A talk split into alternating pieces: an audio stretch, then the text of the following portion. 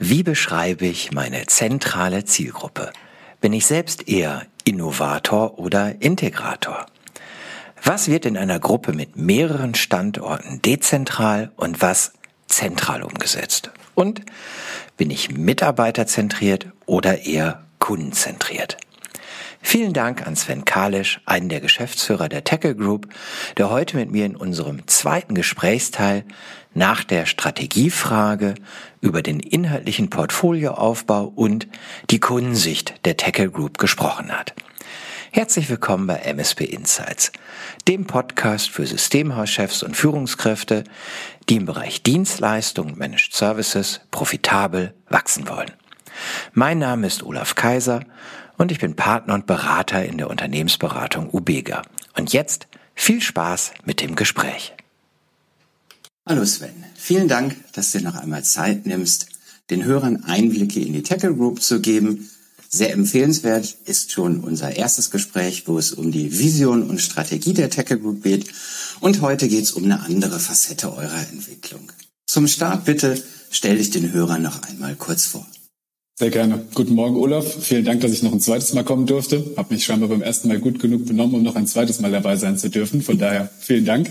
Ähm, gerne stelle ich mich einmal ganz kurz ähm, vorneweg noch einmal vor. Ähm, mein Name ist Sven, Sven Kalisch von der Tackle Group. Ich bin 31 Jahre alt und einer der Gründer und Geschäftsführer eben dieser. Ähm, wir sind eine deutschlandweit agierende IT-Gruppe und ähm, ich bin in der Geschäftsführung für das Thema Organisation, ähm, Operations und Kommunikation zuständig und freue mich, heute dabei sein zu dürfen. Vielen Dank. Ähm, in, den, in, das Thema Operations werden wir ja auch ein bisschen reinsehen heute, also auch in deinen Bereich in der Tackle Group. Ähm, lass uns bitte starten damit, mit dem Kundenblick. Wer ist denn eure Zielgruppe? Ähm, wen möchtet ihr auch letztlich vermutlich attraktiver und besser erreichen als andere Wettbewerber? Aber wer ist die Kernzielgruppe des Konstrukts und des Unternehmens Tackle Group? Die Kernzielgruppe ist am Ende des Tages der klassische Mittelstand. Jetzt ist da draußen sicherlich bei dem einen oder anderen eine unterschiedliche Definition dessen, was Mittelstand ist. Deswegen versuche ich es etwas klarer zu spezifizieren. Wir machen nach oben eine bewusste Grenze. Also wir ähm, sehen uns als den Anbieter zwischen 40, 50, 60 Arbeitsplätzen bis hin zu, wahrscheinlich, und die obere Grenze ist immer schwierig zu setzen, 5000, würde ich jetzt mal so aus dem Bauch heraus sagen. Ähm, wir wollen uns da bewusst in eine, wie wir glauben, ähm, vorhandene Nische setzen. Wir sehen, dass die sehr Großen im Markt sich natürlich immer mehr auf die größeren Kunden stürzen und da natürlich gerade im Enterprise-Segment auch sicherlich sehr erfolgreich sind. Wir wollen uns ganz klar als Mittelstandsanbieter positionieren und verstehen uns da eben auch als den vertrauensvollen Partner für kleine und mittlere Kunden, wie ich sie nennen würde. Also all jene, die am Ende des Tages in Deutschland durchaus einen relevanten Beitrag zur Wirtschaft leisten. Derer gibt es viele und die tun das gut und hoffentlich noch lange gut. In der Tat. Und auch mit eurer Unterstützung als IT-Dienstleister für eben diese. Ähm, jetzt ist die Zielgruppe von, von 50 bis 5000 äh, umfasst ja durchaus noch einige Unternehmen, auch wenn es nach unten und oben sozusagen eine, eine virtuelle Grenze ähm, eurerseits gibt. Wo siehst du leistungsportfolioseitig die Fokusthemen, mit denen ihr diese Zielgruppe, diese eingegrenzte Zielgruppe bedienen möchtet? Ähm, zuallererst muss man wahrscheinlich noch vorneweg checken, dass diese Fokusgruppe von 50 bis 5000, äh, sei jetzt mal die Obergrenze, für uns zumindest in drei Untergruppen geteilt wird. Das heißt, wir denken mhm. in klassischen Konfektionsgrößen S, M und L. S ähm, wäre eben für uns ähm, irgendwo in dieser Größenordnung 50 plus. Ähm, M bewegt sich bei uns irgendwo in Richtung 500 und L ist dann für uns das, was eben über 500 stattfindet, was ähm, für uns natürlich insofern auch einen relevanten Aspekt hat, als dass diese Unternehmen, die dahinter stehen, hinter dieser jeweiligen Konfektionsgröße andere Anforderungen haben. Anforderungen insofern, dass wir natürlich im S und zum Teil im M-Segment sehr, sehr häufig die Situation vorfinden, dass gar keine IT mehr vorhanden ist in den Unternehmen im Sinne von Personal, das sich darum kümmert. Ähm, und wir natürlich in einer Gruppe von L aufwärts sehr, sehr häufig mit Unternehmen zu tun haben, die eigene Digitalabteilung aufbauen und schauen, dass sie eigentlich das Thema digitale Transformation auch mit dem Unternehmen selbst angehen können und nicht nur auf externe Dienstleister angewiesen sind, sodass wir da für uns eine relativ klare Unterscheidung machen im Sinne dessen, wie unser Angebot auch in Richtung der Kunden entsprechend gebracht wird. Ähm, wir verstehen uns ganz klar als ganzheitlichen Anbieter. Das heißt, wir ähm, verstehen uns wirklich von vorne, vom Glasfaser, vom Netzwerk bis hinten in einen gewissen Bereich, und da muss man dann irgendwann sicherlich eine Kurve ziehen, ähm, in den Business-Anwendungsbereich, ähm, wollen aber ganz klar den Kunden ganzheitlich betreuen. Das heißt also, wir verstehen uns nicht als Nischenanbieter, wir sind kein Spezialist.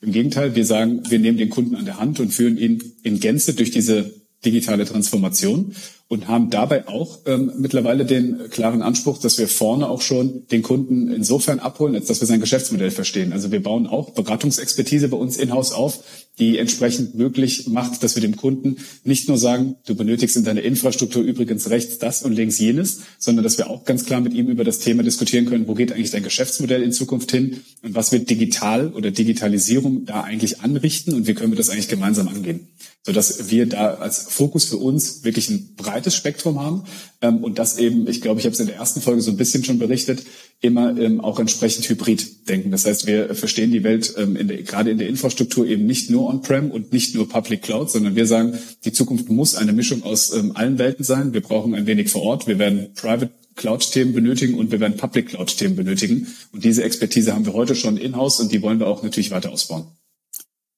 Jetzt hast du im ersten Gespräch ähm, so ein bisschen vom Reißbrett mit R gesprochen genau. und äh, ähm, ausgeführt, dass ihr zum Start schon oder vor dem Start euch überlegt habt, wie die Tackle Group aussehen soll. Und Teil des Reißbretts ist vermutlich auch eine Portfoliofrage gewesen. Also für welche Zivilgruppe? Ähm, das heißt, habt ihr auch da wirklich ein klares Lösungsbild und auch eure Zukäufe matchen dann mit dem, was portfolioseitig das ist, was du eben beschrieben hast, wo ihr am Ende des Weges oder du hast 70, 75 Prozent gesagt, habt ihr schon leistungsseitig abgedeckt. Also ihr hattet auch das schon stehen, was braucht einer mit 50 oder jemand mit 1000 Mitarbeitern und habt auch die Zukäufe leistungsseitig dagegen gemappt. Kann man sich das so vorstellen oder was anders? Nein, absolut. Also das war zumindest der Anspruch. Ähm, äh, der Anspruch ist natürlich äh, zweigeteilt. Einerseits, genau so wie du es gerade beschrieben hast, kompetenzseitig haben wir den Anspruch, diese Dinge zu erfüllen. Das heißt, wir haben uns natürlich vorher hingesetzt und haben überlegt, welche Bereiche müssen wir abdecken können und wie wollen wir die eigentlich auch clustern. Also wir kamen tatsächlich sehr stark über eine Leistungsclusterung im Sinne von, es gibt Infrastrukturthemen, es gibt Modern Collaboration Themen, also alles rund um, wie funktioniert eigentlich Organisation und modernes Arbeiten in der Digitalisierung. Wir haben eben diese Business-Anwendungsthemen und so weiter. Das ist äh, etwas, was wir im Vorfeld sehr genau geplant haben und uns dann natürlich auch überlegt haben, wie wollen wir diese Leistung eigentlich dem Kunden darbieten in dem Moment, wo man über das Darbieten nachdenkt, ist man natürlich im deutschen IT-Systemhausmarkt auch sehr schnell bei einer gewissen Lokalität, die man weiterhin vorhalten muss. Also Regionalität ist natürlich weiterhin ein Thema. Ähm, ich denke, die meisten Kunden und insbesondere die meisten Systemhäuser werden bestätigen, dass das zumeist gar nicht mehr nötig wäre. Zumindest ähm, technisch ist es nicht mehr nötig. Trotzdem fühlt sich der Kunde wohl, wenn beispielsweise bei uns ist immer ein schönes Beispiel, die EDVBV ähm, in der Oberpfalz einfach den gleichen Akzent spricht wie der Kunde, weil er sich da einfach wohlfühlt und dann eben seinen vertrauten Ansprechpartner hat. Soll heißen, wir haben natürlich bei dieser Planung dessen, was brauchen wir, nicht nur gesagt, welche Lösungen und Leistungen brauchen wir, sondern auch, wo wollen wir eigentlich vertreten sein. Und wir haben den Anspruch eben nicht nur ganzheitlich im Sinne der Leistungen, sondern auch ganzheitlich im Sinne von in Deutschland regional vertreten zu agieren sodass wir da ähm, immer einen doppelten ähm, ähm, äh, Abgleich durchführen müssen, weil wir einerseits sagen, ist das die Leistung, die wir benötigen und oder bestenfalls beides, haben wir auch eine Region, die wir damit neu besetzen. Und das war jetzt natürlich zu Beginn ähm, relativ einfach, weil natürlich beim Staat keine Region vertreten ist, sodass man erstmal nicht viel falsch machen kann, was natürlich jetzt mit sieben respektive acht äh, Beteiligungen durchaus ein anderes Thema ist, dass wir jetzt eben beginnen auch zu schauen, wo haben wir noch Whitespots im Sinne des Regionalen und wo haben wir natürlich auch Whitespots im Sinne der Leistung. Und das ähm, werden wir und ähm, wir sind aktuell da sehr aktiv auch dabei, die Pipeline weiter zu füllen an möglichen Unternehmenszukäufen, sehr, sehr klar natürlich weiterverfolgen da du diesen regionalen Aspekt oder diese, diese beiden Sichten, einerseits um welche Leistung geht's und wo möchte die Tackle Group diese Leistung auch gerne erbringen oder wo kann sie sie Stand heute schon erbringen, ähm, ist das einmal reingefragt für die Unternehmen, die ja bisher in, in ihrem Unternehmen und nicht in der Gruppe aktiv waren und die die Kunden dieses Ihres Oberfalls, hast du gerade gesagt, sind vielleicht da. Und jetzt fragt heute ein anderer, ein anderes Tackle Group Unternehmen vielleicht die Kompetenz, an denen der Oberpfalz sitzt. Ähm, also habt ihr solche Fragestellungen schon jetzt auch im heutigen ähm, Status der, der Tackle Group und wie sehen vielleicht eure, eure Antworten für den Mitarbeiter? Und du hast ja auch noch technische Notwendigkeit, ist das eine und persönlicher Bezug zum Kunden das andere. Also wie, wie, wie fahrt ihr da einen, einen Ansatz, diese Leistung auch tatsächlich dann deutschlandweit, was ja auch Zielgruppe, du hast sie eben von der Größe beschrieben, aber ich glaube, der deutschsprachige Raum ist schon die, der Kernzielmarkt der Tackle Group. Also wie, wie löst ihr diese Regionalitätsfrage? Wir lösen sie im ersten Schritt erstmal, dass wir präsent sind in jeder notwendigen Region mit einer unserer Beteiligung. Wir denken aber nicht über Regionalität äh, nach, wenn wir Kunden bedienen. Also am Ende des Tages bekommt der Kunde den, der die Leistung am besten vollbringen kann und nicht der, der vor seiner Haustür sitzt. Das ist äh, zumindest mhm. sehr, sehr wichtig, weil, und da unterscheiden wir uns, glaube ich, auch zu dem einen oder anderen im Markt. Ähm, für uns ist Regionalität momentan noch Mittel zum Zweck, weil Kunden es sich wünschen und das ist auch völlig verständlich und wir wollen das auch gerne zukünftig weiter bieten. Wir glauben aber, dass der Kunde die beste Leistung braucht und nicht den, der vor seiner Tür sitzt. Das heißt, wir achten natürlich viel, viel stärker intern, ähm, was ist konkret angefragt. Das heißt, wenn irgendwo in Deutschland ein Lead entsteht, ein potenzieller Kunde, dann ähm, stellen wir uns zuerst mal die Frage, was braucht der eigentlich und wie können wir den bestmöglich bedienen. Und dann überlegen wir uns im zweiten Schritt, wer kann das sinnvollerweise dann im Zweifel auch gerne vor Ort ähm, vollbringen. Momentan ist natürlich für uns ähm, der charmante Vorteil, dass die regionalen Hubs, die wir jetzt beginnen zu besetzen, in der Regel sehr breit und sehr gut aufgestellte Systemhäuser bei uns in der Gruppe sind. Das heißt, wir haben tendenziell natürlich, wenn wir über Regionalität nachdenken, keine Spezialistenteams vor Ort sitzen, sondern in der Regel eben Systemhäuser, die für sich und individuell schon den Anspruch haben, eigentlich vom Netzwerk bis zur Anwendung mehr oder weniger alles zu können. Und das unterstützen wir jetzt natürlich mit einzelnen Spezialistenteams, wie zum Beispiel eine Arcontech, die nichts anderes ähm, macht als Public Cloud Anwendungen, wo wir dann eben äh, entsprechend in einem Community-Gedanken. Das ist etwas, wir werden ja wahrscheinlich im Laufe des Gesprächs auch noch ein wenig über die Operations und die Organisation sprechen. Etwas, wo wir sehr viel Wert jetzt schon darauf legen, dass zwar viele der Unternehmen jetzt gerade erst frisch dazugekommen sind und wir dadurch natürlich vor allem gerade in einem Kennenlernmodus und in einem was macht hier eigentlich wer Modus befinden. Ähm, wir aber insbesondere eben äh, da schon beginnen, Communities zusammenzubringen, weil wir eben nicht äh, möchten, dass nur weil jemand vor Ort sitzt, im Zweifel zum Kunden fährt, sondern wir natürlich wollen, dass die besten Leute sich miteinander austauschen und dann die beste Leistung zum Kunden kommt kommen wir hin. Du hast vollkommen recht.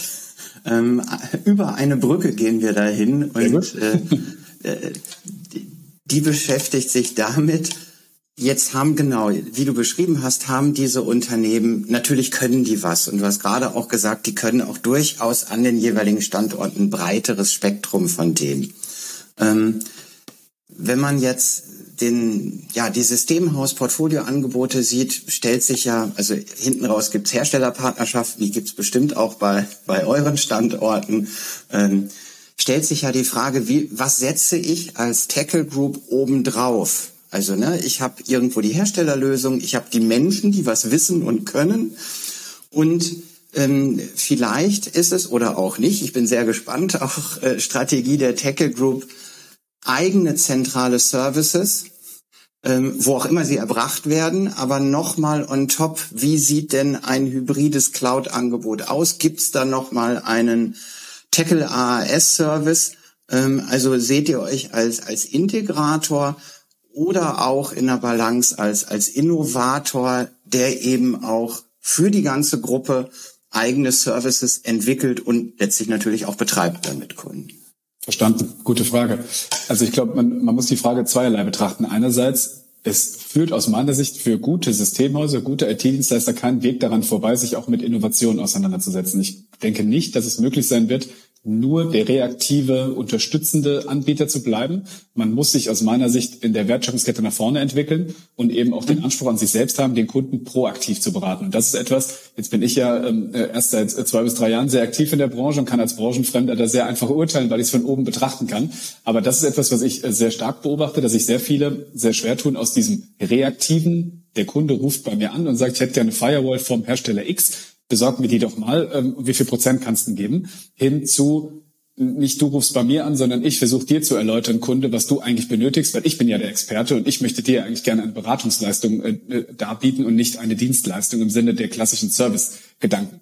Das heißt also, da geht für mich ähm, und für uns als Tackle Group insbesondere im ersten Schritt mal so ein Grundgedanke einher, dass wir sagen, wir sind der proaktive Berater des Kunden und wir wissen, welche Leistungen wir für ihn brauchen und wie wir diese Leistungen so zusammenstellen, damit er am Ende die passende Leistung bei sich entsprechend auf dem Hof hat oder in der Cloud oder wo auch immer.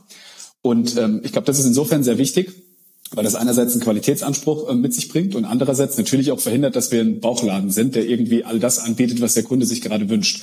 Und ähm, das ist, glaube ich, sehr, sehr wichtig. Auf der anderen Seite geht es aber natürlich auch damit einher, dass man ganz andere Skills aufbauen muss. Das heißt, man muss natürlich auch Leute weiterentwickeln, dass sie einen Kunden wirklich ganzheitlich beraten können. Und es ist natürlich auch eine Frage dessen, wie viel Kapazität habe ich eigentlich, eigene Services aufzubauen, wie du es gerade schon beschrieben hast. Also ist natürlich Zukunftsmusik, den gibt's heute noch nicht, aber selbstverständlich muss der Gedanke sein, weg von einer klassischen, ich baue jedem Kunden seine individuelle Umgebung hin zu einem serviceorientierten Gedanken zu gehen, in dem ein Kunde sich sicher sein kann, dass er einen absolut hochqualitativen Service der Tackle Group erhält und, und das ist jetzt, glaube ich, ein Unterschied, wo der ein oder andere es vielleicht auch im Markt etwas überdreht hat, wie viel Standardisierung er nach außen bringen wollte, dass natürlich die letzten 20, 25 Prozent immer maßgeschneidert sein werden, insbesondere in einer Kundengruppe M, aber spätestens ab der Kundengruppe L, weil natürlich da einfach irgendwann die Komplexität so sehr steigt, dass man einfach nicht davon ausgehen kann, dass dieser klassische, ich greife nach hinten und hab das, was du brauchst, das wird nicht zu 100 Prozent funktionieren. Also von daher ist da unser Verständnis, wir werden weiterhin beraten, wir werden weiterhin Dinge maßschneidern, aber wir greifen zumindest mal zu 70 bis 80 Prozent auf einen sehr, sehr großen Stock an Standards zurück, die auf ganz, ganz vielen Blueprints natürlich basieren, die wir in vielen Jahren für Kunden bereits durchgeführt haben. Und das ist genau das, was natürlich jetzt momentan auch in der Tech Group passiert. Wir beginnen genau diese Dinge gedanklich zusammenzuführen. Es gibt da diverse Projekte, die sich momentan in diesem Bereich Leistungsportfolio sehr, sehr intensiv damit auseinandersetzen. A, was braucht der Kunde eigentlich? Und B, nach innen, was können wir dem Kunden eigentlich jetzt als eigene Lösung bieten? Und das geht sogar noch deutlich weiter als nur as a Service. Das geht schon so weit, dass wir an einigen Stellen auch ganz klar den Anspruch haben, eigene Software, eigene Produkte zu bauen, weil wir sagen, wir wollen eben nicht in der Infrastruktur aufhören und im Zweifel auch noch ein deutliches Stück oben drüber in die Business-Anwendung mit hineingehen. Da haben wir zum Beispiel, ist aber auch nur ein, ein, eines der vielen Beispiele in der Gruppe, die Arcontech, die ganz klar den Anspruch hat, eben über eine Azure hinauszugehen und eben dem Kunden im Zweifel auf Azure oder wo auch immer, dann natürlich auch eigene Anwendungen zu bauen, die ihm eigentlich sein, sein tägliches Doing, seine Prozesse, seine Geschäftstätigkeiten deutlich vereinfacht. Und das ist auch der Anspruch, den wir haben, dass wir eben nicht bei dem as-a-Service-Gedanken aufhören, sondern dass wir ein deutliches Stückchen oben drüber noch in die Software-Ecke im Zweifel auch gehen und da eben auch wirklich eigene Produkte, Own IP am Ende des Tages aufbauen. Ähm, ich glaube, so ein bewusster Blick dahin, wie weit kann Standardisierung gehen und äh, wo darf es für den Kunden individuell werden, äh, ist, ist Gold richtig. Und äh, du hast S, M und äh, L unterschieden. Ähm, und ich glaube, auch da wird diese Grenze, du hast ja auch schon gesagt, die fangen dann an, eigene IT-Abteilung zu haben und irgendwann haben sie sogar eigene Fachabteilungen in der IT. Das heißt, wo ist die Grenze zwischen dem, was Standard ist und dem, wo es individuell wird? Der mag auch in S, M und L unterschiedlich sein und äh, ist bestimmt eine gute Strategie von euch, das bewusst ähm, in, mit in diese Entwicklung zu nehmen.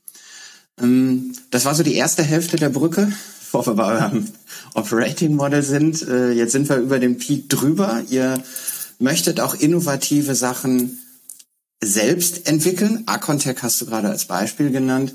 Ähm, jetzt ist vielleicht nicht in jedem Systemhaus ein Produ Vollzeit-Produktmanager schon heute auf der Payroll, ähm, der weiß, wie man so etwas tut.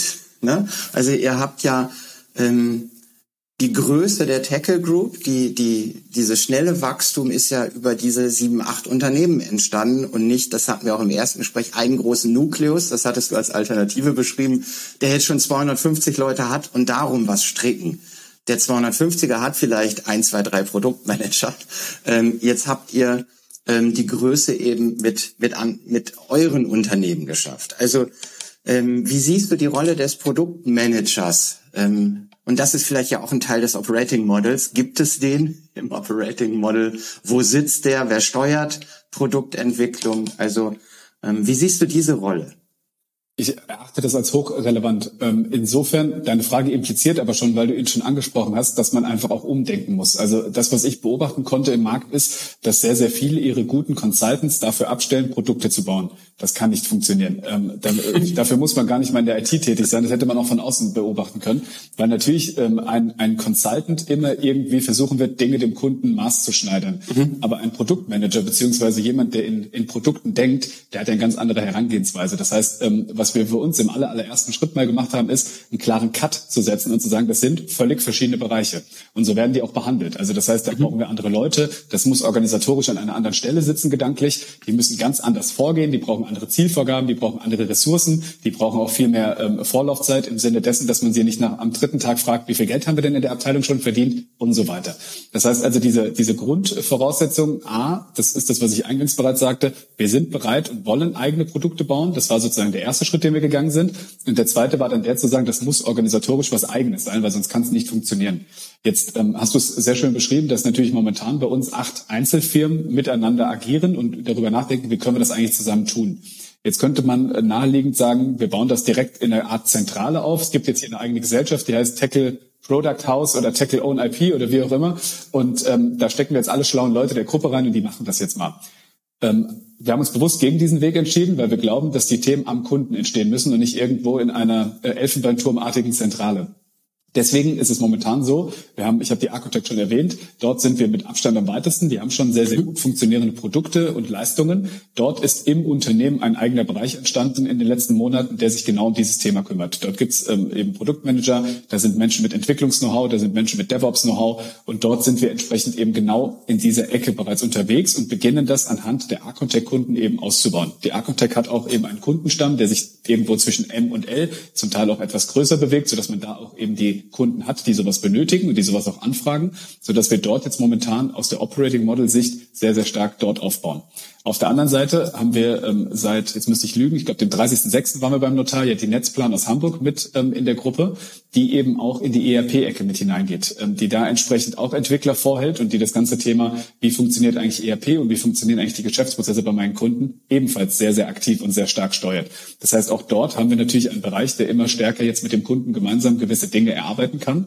Und was wir jetzt eigentlich für uns momentan machen, ist, dass wir eher darüber nachdenken, was sind Standards in diesen Bereichen und wie müssen wir eigentlich immer vorgehen, wenn wir solche Themen angehen. Also soll heißen, Business Case Vorlagen, welche Gedanken mache ich mir, bevor ich investiere, welche ähm, Gedanken gehe ich auch hinsichtlich dessen ein, ist der Markt überhaupt vorhanden für ein mögliches Produkt, ähm, wer, wie, wie bepreise ich das Ganze, wie schnell rechnet sich es eigentlich und so weiter. Also wir haben einfach ein paar Standards jetzt mal gesetzt lassen es aber bewusst ähm, dezentral weiter an den lokalen Stellen laufen. Aber selbstverständlich ist es äh, mittelfristig durchaus denkbar, wenn das Ganze eben mehr Power bekommt, dass man dann natürlich diese Kräfte bündelt, wobei das aus meiner Sicht jetzt nicht in einer Tackle ähm, Produkthaus oder Own IP Einheit stattfinden muss, sondern da denken wir sehr virtuell und sagen, das kann eine eigene Community sein, die bleibt bei der Netzplan, die bleibt bei der Architect, die bleibt bei Träger und wo sie überall gerade sitzen. Aber zukünftig ist das eine virtuelle gemeinsame Einheit, die miteinander arbeitet, sich austauscht und damit die Qualität einfach hochhält.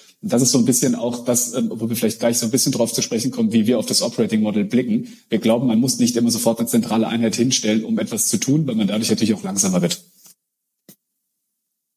Absolut, mir fällt gerade ein, es ähm, gibt in diesen Rollen im Systemhaus zwischen dem, der sicherlich kundennah ein Produkt entwickelt, dem, der es hinterher implementiert, ähm, gibt so meiner Sicht nach auch zum Beispiel noch sowas wie Pre-Sales Consultants, wenn man die denn, also die sind so dazwischen, ne? die, die haben jetzt kein Faktura-Ziel und ne, äh, ähm, für operativ Kundenprojekte durch, ähm, sind aber auch kein, genau, du hast es eben gesagt, das sehe ich auch so, ähm, nicht vom Rollenverständnis her ein Produktentwickler. Ne? Ähm, also das ist bestimmt spannend, wo, wie ihr die, ja, die operative Leistungsfähigkeit in eurer speziellen Struktur herstellt. Und damit sind wir, Trommelwirbel, beim, beim Tackle Operating Model. Ähm, ich durfte einen, eine Panel-Teilnahme von dir vor kurzem hören, wo du den Begriff Tom, glaube ich, dort auch erwähnt hast. Ähm, also Prinzipien, die das Miteinander ähm, in, in der Tackle Group und, und das, das Sicherstellen, dass der Kunde ein optimales Ergebnis von euch bekommt, gewährleisten sollen. Bitte beschreibt das mal, was ist eure Idee, wie, wie der heutige Stand und bestimmt auch das, das zukünftige Wachstum ähm, dieser einzelnen Standorte miteinander arbeiten darf. Und vielleicht auch mit der Zentrale hast du eben gesagt, wie viel Zentrale ist richtig und wichtig, ähm, also wie all die Einzelteile am Ende ein, ein gutes, großes Ganzes ergeben. Wir haben für uns bestimmt, wir hatten im Sommer einen Workshop mit unseren Geschäftsführern, wo wir uns alle im schönen Volkach in der Nähe von Würzburg getroffen haben und nicht nur Wein getrunken haben, sondern tatsächlich auch gearbeitet haben, dass tatsächlich wir so weit gehen würden, dass wir sagen, dieses TOM, ähm, also dieses Tackle Operating Model ist der Zweck der Tackle Group. Ähm, ich habe vorhin schon so ein bisschen von Lücken im Markt gesprochen, also der, der Frage, wer kann eigentlich was und wer bedient eigentlich wen wie.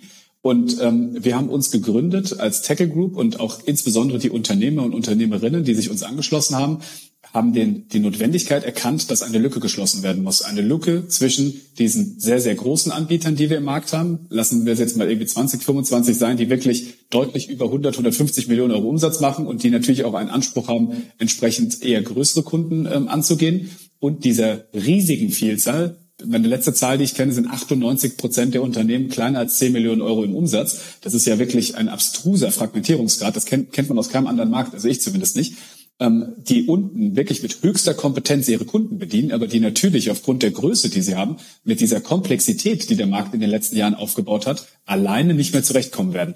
Und wir haben für uns bestimmt als Tackle Group, dass diese Lücke zwischen diesen sehr großen und diesen vielen kleinen Hochkompetenten, die muss geschlossen werden. Das haben natürlich auch andere erkannt. Das ist jetzt keine Erkenntnis, die wir alleine haben.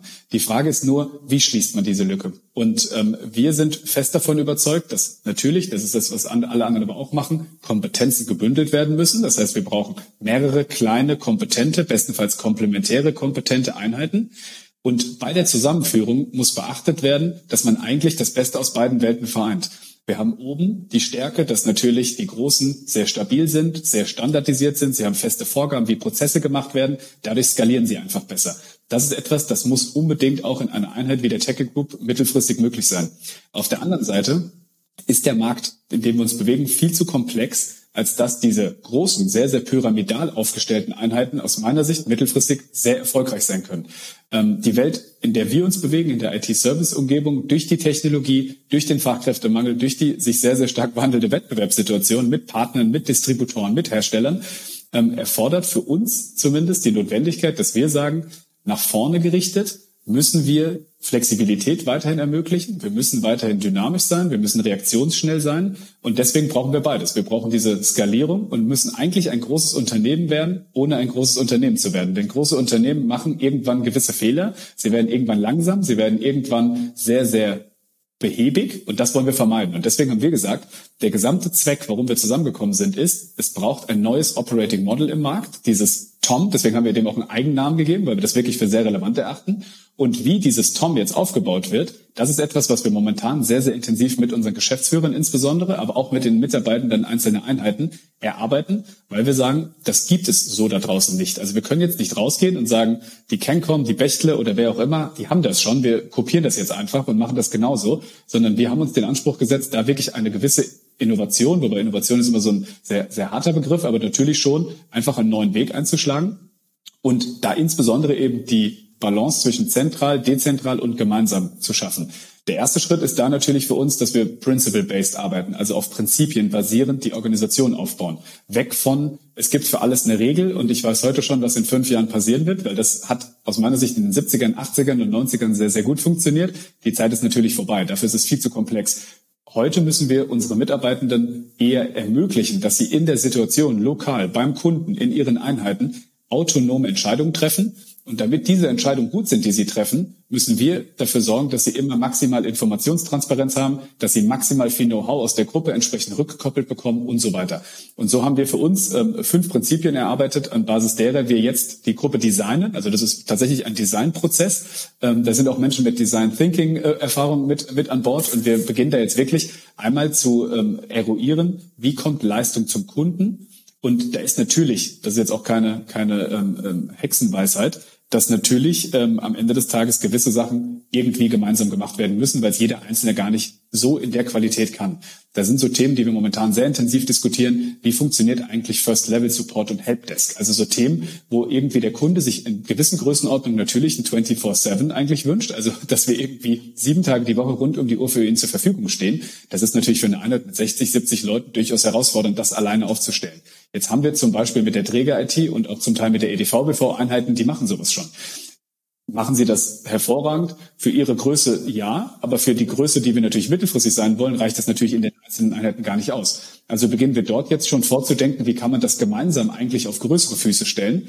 Und bei diesem gemeinsam muss man natürlich darauf achten, dass wir nicht so ein bisschen die Entkopplung zum Kunden verlieren und auf einmal eben dieser undynamische Riese werden. Das ist der genau der Prozess, der momentan stattfindet und in dem wir uns da so ein bisschen befinden, dass wir sagen, lasst uns das einfach mal neu denken, weil es einfach nötig ist in diesem Markt, um die Lücke wirklich zu schließen, neu zu denken, weil wenn wir das nicht tun, dann werden wir einfach nur wieder die Nummer 26 oder 27 im Markt, die irgendwie vor sich hin wankt. Das wird aber mittelfristig nicht erfolgreich sein. Ich kann mir vorstellen, dass die Art und Weise, ähm, wie das Ergebnis aussehen wird, dieses Prozesses, den du gerade beschrieben hast, ähm, auch etwas vielleicht über die Attraktivität der Tackle Group im Sinne weiterer Systemhäuser, die dann, ne, wenn es äh, im, im positiven Sinne ähm, irgendwann einer Version 1.0, 1.5, wie auch immer dieses Ganzen gibt, ähm, dass das ja auch ein, ein Attraktivitätselement für euer Angebot, so ihr denn noch weiter wachsen wollt, an andere Systemhäuser ist. Das ist ja eine der, der hochrelevanten Fragen, wenn es eben nicht nur um eine Finanzbeteiligung geht, sondern wir sind bei Operating. Du bist für Operating verantwortlich. Also wenn es darum geht, wie arbeiten denn meine Menschen, die mir am Herzen liegen, in dieser Gruppe? Und je klarer eure Antwort darauf, im Zweifel nachlesbar, äh, äh, per Video, was auch immer konsumierbar ist, desto, glaube ich, besser können auch kann der Markt einschätzen, ob es für ihn gut ist, als Teilnehmer äh, ein Teil der Tackle Group zu werden. Also ich, das hat für die Kunden eine hohe Relevanz. Das war der ne, Aspekt, den du eben sagtest. Ich kann mir auch vorstellen, dass es für, für andere Systemhäuser eine hohe Relevanz hat, die, die ihre nächste Phase und ihre nächste Veränderung prüfen. Das hat vor allem eine ultra hohe Relevanz für unsere Mitarbeitenden. Ähm, wir müssen uns dessen ähm, einmal bewusst werden, und das sind wir uns, glaube ich, alle, dass da draußen wahrscheinlich in der IT-Dienstleistungsumgebung einer der krassesten Fachkräfte im Mangel herrscht, die es wahrscheinlich gibt, mhm. irgendwie in allen Industrien. Und an jeder Ecke können unsere Leute heute mehr Geld verdienen, wenn sie das wollen würden. Das heißt, des Geldes wegen werden die nicht in der Tackle Group bleiben. Das können wir gar nicht, diesen, diesen Wettbewerbsdruck aufrechterhalten, um gegen eine Microsoft, die im Zweifel um die Ecke kommt und direkt mal 30 Prozent oben drauf legt. Diesen Kampf können wir nicht gewinnen. Mhm. Ähm, sodass dieses Tackle Operating Model natürlich im, in, in einem gewissen Maße so ausgerichtet wird, dass der Kunde die beste Leistung von uns erhält.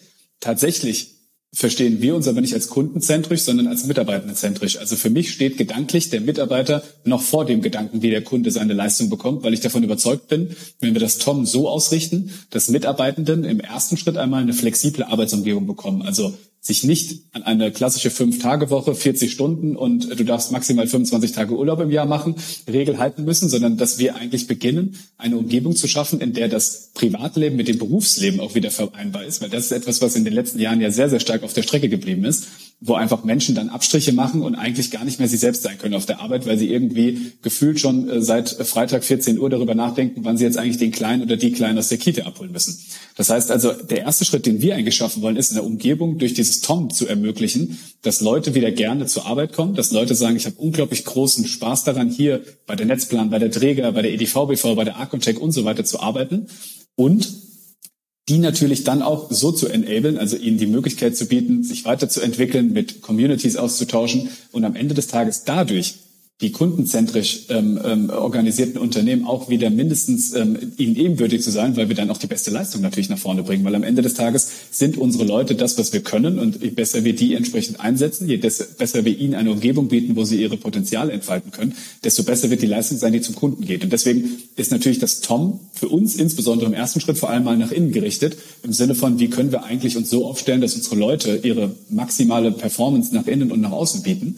Und du hast vollkommen recht, ähm, natürlich wird es einfacher, auch für die Unternehmer und Unternehmerinnen, die sich uns anschließen wollen, wenn sie mal sehen, auf was lasse ich mich denn hier eigentlich ein und wie machen die das eigentlich wo ich auch ganz offen sagen muss, ich habe größten Respekt vor den Unternehmern, die sich uns schon angeschlossen haben und die bereit waren, sich auf dieses Abenteuer einzulassen. Weil am Ende des mhm. Tages standen da vier Typen, die ihnen erzählt haben, wir müssen das anders machen. Wir sehen folgende Grundprinzipien, Autonomie, Selbstständigkeit und so weiter und so fort. Also ich glaube, da ist schon etwas mehr als ein weißes Blatt Papier vorhanden gewesen. Aber ihr, liebe Unternehmer und Unternehmerinnen, sollt mit uns das Ding zusammen aufbauen. Habt ihr da Bock drauf? Und ich muss wirklich sagen, ich freue mich ähm, jeden Tag, wenn ich ins Büro komme, dass wir jetzt schon zwölf Geschäftsführer und Geschäftsführerinnen gefunden haben, die sagen, lass uns diese Reise gemeinsam gehen. Weil das ist ein Commitment, das findet man nicht oft im Markt, dass Leute sich auf etwas einlassen, was es eigentlich noch gar nicht gibt.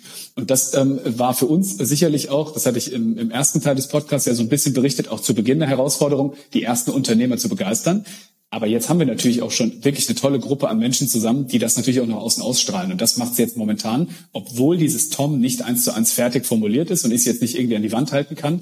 Ähm, trotz dessen verstehen andere Unternehmen und Unternehmerinnen im Markt, was hier passiert und was der Gedanke ist. Und ich glaube, dieser Spirit, der kommt ganz gut rüber, diese Tackle Experience, wie wir es nennen. Und ähm, das ist etwas, das wird aber natürlich noch einfacher, wenn wir das dann mal irgendwann zu Papier gebracht haben.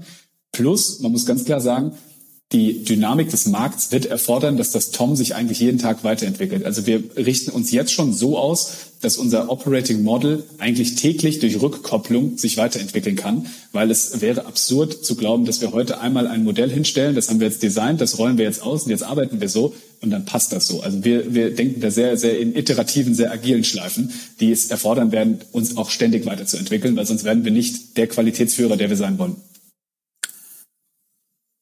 Sehr spannend. Ich glaube, dass der Employer-Centric Ansatz ähm, in der Tat auch der erfolgversprechendere ist, wenn ich das kurz einwerfen darf. Wenn ich die Wahl habe zwischen A, ich habe einen tollen Prozess und einen unmotivierten Mitarbeiter oder B, einen hochmotivierten Mitarbeiter, der aber keinen keinen so guten Prozess vorgegeben hat. Wen möchte der Kunde gegenüber sehen? Ich vermute den gut gelaunten, hochmotivierten Mitarbeiter und nicht den demotivierten, der aber einen astreinen Prozess hat, der ihn nicht interessiert am Ende des Tages, weil er ja gar nicht motiviert ist. Also äh, das Augenmerk auf die, auf das, die Weiterentwicklung auch des Mitarbeit der Mitarbeitenden, wie du es gerade gesagt hast, ähm, mal als Nummer eins Prio zu sehen, ist, ist bestimmt ich glaube, ein vielversprechender Weg. Das, das machen, da sind wir ja auch nicht die Einzigen, die das momentan mhm. propagieren, dass man den Menschen in den Mittelpunkt stellen muss. Ich muss nur gestehen, dass ich nicht bei sehr vielen beobachte, dass sie es wirklich tun. Also das eine ist ja immer, was sage ich, und das andere ist, ob ich es auch kohärent im Inneren umsetze. Und wenn man es wirklich zu Ende denkt und zu Ende führt, heißt das natürlich, wenn ich Menschen in den Mittelpunkt stelle, dass ich mich mit ihnen auch auseinandersetzen muss. Das heißt, wenn ich propagiere, dass ich mir wünsche, dass unsere Mitarbeitenden als Ganzes auf die Arbeit kommen, dann kommen die auch als Ganzes auf die Arbeit. Das heißt, ich muss mir natürlich auch Gedanken machen, wie kommuniziere ich mit diesen Menschen, wie gehe ich damit um, wenn die Sorgen haben, wie gehe ich damit um, wenn sie Nöte haben, wie gehe ich damit um, wenn sie Wünsche haben. Und das ist etwas, was zumindest, ich bin zu jung, um das ähm, als, aus eigener Erfahrung beurteilen zu können, aber wenn ich die großen Konzerne und Organisationen sehe, in denen ich arbeite, arbeiten durfte und die ich auch beraten durfte zum Teil, äh, dann ist das eine, eine Systematik, die da in den 80ern und 90ern und Anfang der 2000er aufgebaut wurde, die das gar nicht will, weil man Menschen als Ressource, Human Resources, ist eigentlich abstrus, dass irgendwann mal einer diesen Begriff ge geformt hat, aber ähm, das ist da im Prinzip darüber nachgedacht wurde, wie kann ich eigentlich aus der Industrialisierung kommt, aus einer Maschine, jetzt sitzt halt ein Mensch da und jetzt drücke ich aus dem genauso viel raus wie aus der Maschine da hinten, brauchen wir uns auch nicht wundern, dass wir uns momentan da sehr schwer tun, irgendwie Menschen zu finden, die noch Lust auf das haben, was sie tun. Und irgendwie laut Gallup, glaube ich, 80 Prozent der Menschen innerlich gekündigt haben. Und zu sagen, ich bin menschenzentrisch oder human-centered, ähm, und es dann auch wirklich kohärent durchzuführen. Und das ist etwas, das ist natürlich auch der ganz klare Anspruch des Toms, ähm, dass wir eben Kohärenz schaffen. Also nicht nach außen eine Vision darstellen, nach außen ein Branding abbilden, was hip wirkt und was ganz toll ist. Und nach innen spürt keiner was davon. Und jeder fragt sich, ist ja ganz nett, dass die Jungs da jetzt irgendwas erzählen, aber ich merke davon nichts. Das ist das Problem, was die meisten auch in Change-Prozessen natürlich haben, dass sie etwas anderes sagen, als sie tun. Und da achten wir wirklich sehr, sehr penibel darauf, dass da sehr große Kohärenz im System vorhanden ist, dass das, was wir tun, dann auch gesagt wird. Also wir versuchen vor allem erst zu tun und dann zu sagen und nicht umgekehrt. Und das ist sicherlich auch ein Teil, ähm, was mittelfristig hoffentlich zum Erfolg führen wird. Eine kleine Detailfrage hätte ich noch Sehr gerne. Operating Model.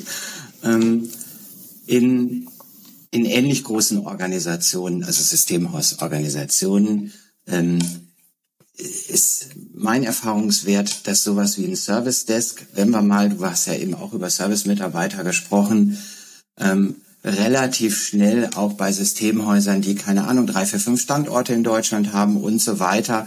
Der Service Desk ist etwas, wo, wo technische Arbeiten eh remote passieren und wo auch ein Telefon oder vielleicht ein Video, so wie unser jetzt Kontakt stattfindet. Ähm, hast du da einen Eindruck? Also ich, ich aus der Praxis sehe ich häufig, dass das relativ früh zentralisiert wird.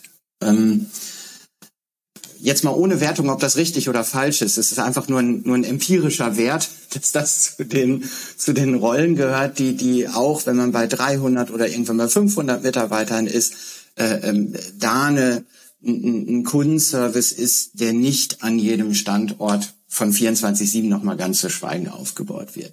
Also hast du irgendwo an diesem Beispiel oder an anderen Stellen laufen zumindest schon Diskussionen, du hast es ja als Prozess festgestellt, eben beschrieben. Ähm, habt ihr da schon ein Gefühl für, für solche ähm, Servicerollen, die, die vielleicht unabhängig davon, bei welcher Unternehmung sie angestellt sind. Das ist ja, das mal außen vor. Aber die, die tatsächlich eine Leistung für Kunden jedweder Standorte ähm, als Kernaufgabe erbringen. Also ist sowas denkbar oder vielleicht sogar gewünscht?